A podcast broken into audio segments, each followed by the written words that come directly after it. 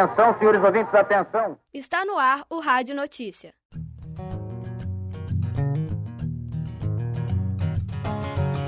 BH tem prévia da 11ª edição do Festival Internacional de Teatro e Rua. DCE promove campanha do agasalho.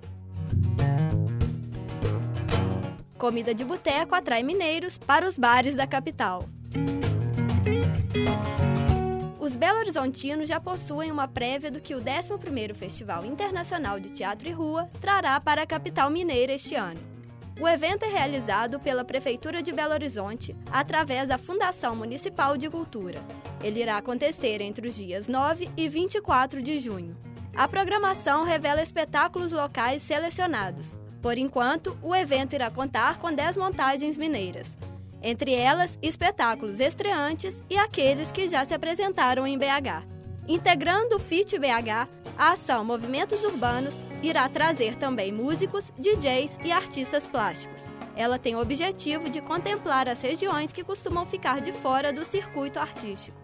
A lista dos espetáculos já divulgados pode ser consultada no site do evento www.fitbh.com.br. O frio chegou. É hora de juntar os agasalhos que não usamos e doar para quem precisa. O diretório acadêmico da Faculdade de Administração e Ciências Contábeis da PUC Minas, em parceria com o DCE, está promovendo a campanha do agasalho. Este é o primeiro ano da campanha.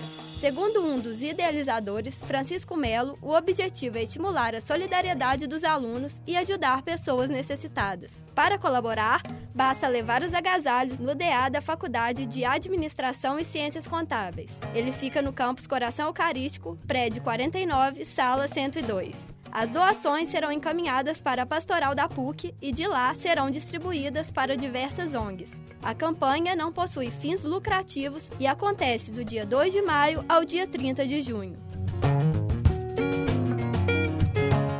Os apreciadores de um bom tiragosto têm um motivo a mais para irem aos bares de Belo Horizonte. Começou no dia 13 de abril o concurso Comida de Boteco.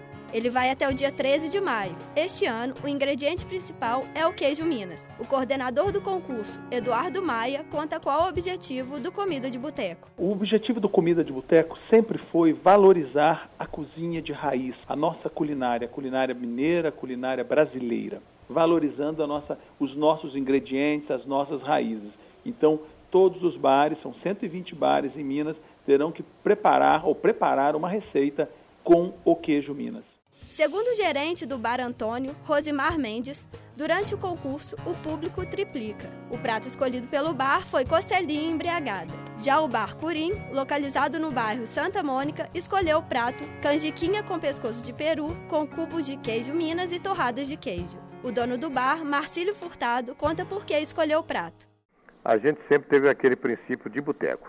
Então, a gente escolhe sempre o tiragosto de boteco é aquele tira-gosto que a pessoa vem comer, a coisa leve, a coisa tal. A gente tem outros pratos que aí a pessoa pode comer com arroz, com fritas, mas não sei o que, mas naturalmente o intuito do boteco é tirar o gosto. Não é a pessoa chegar e comer uma comida que dá para quatro, dá para cinco. É uma coisa que é automaticamente feita para duas pessoas.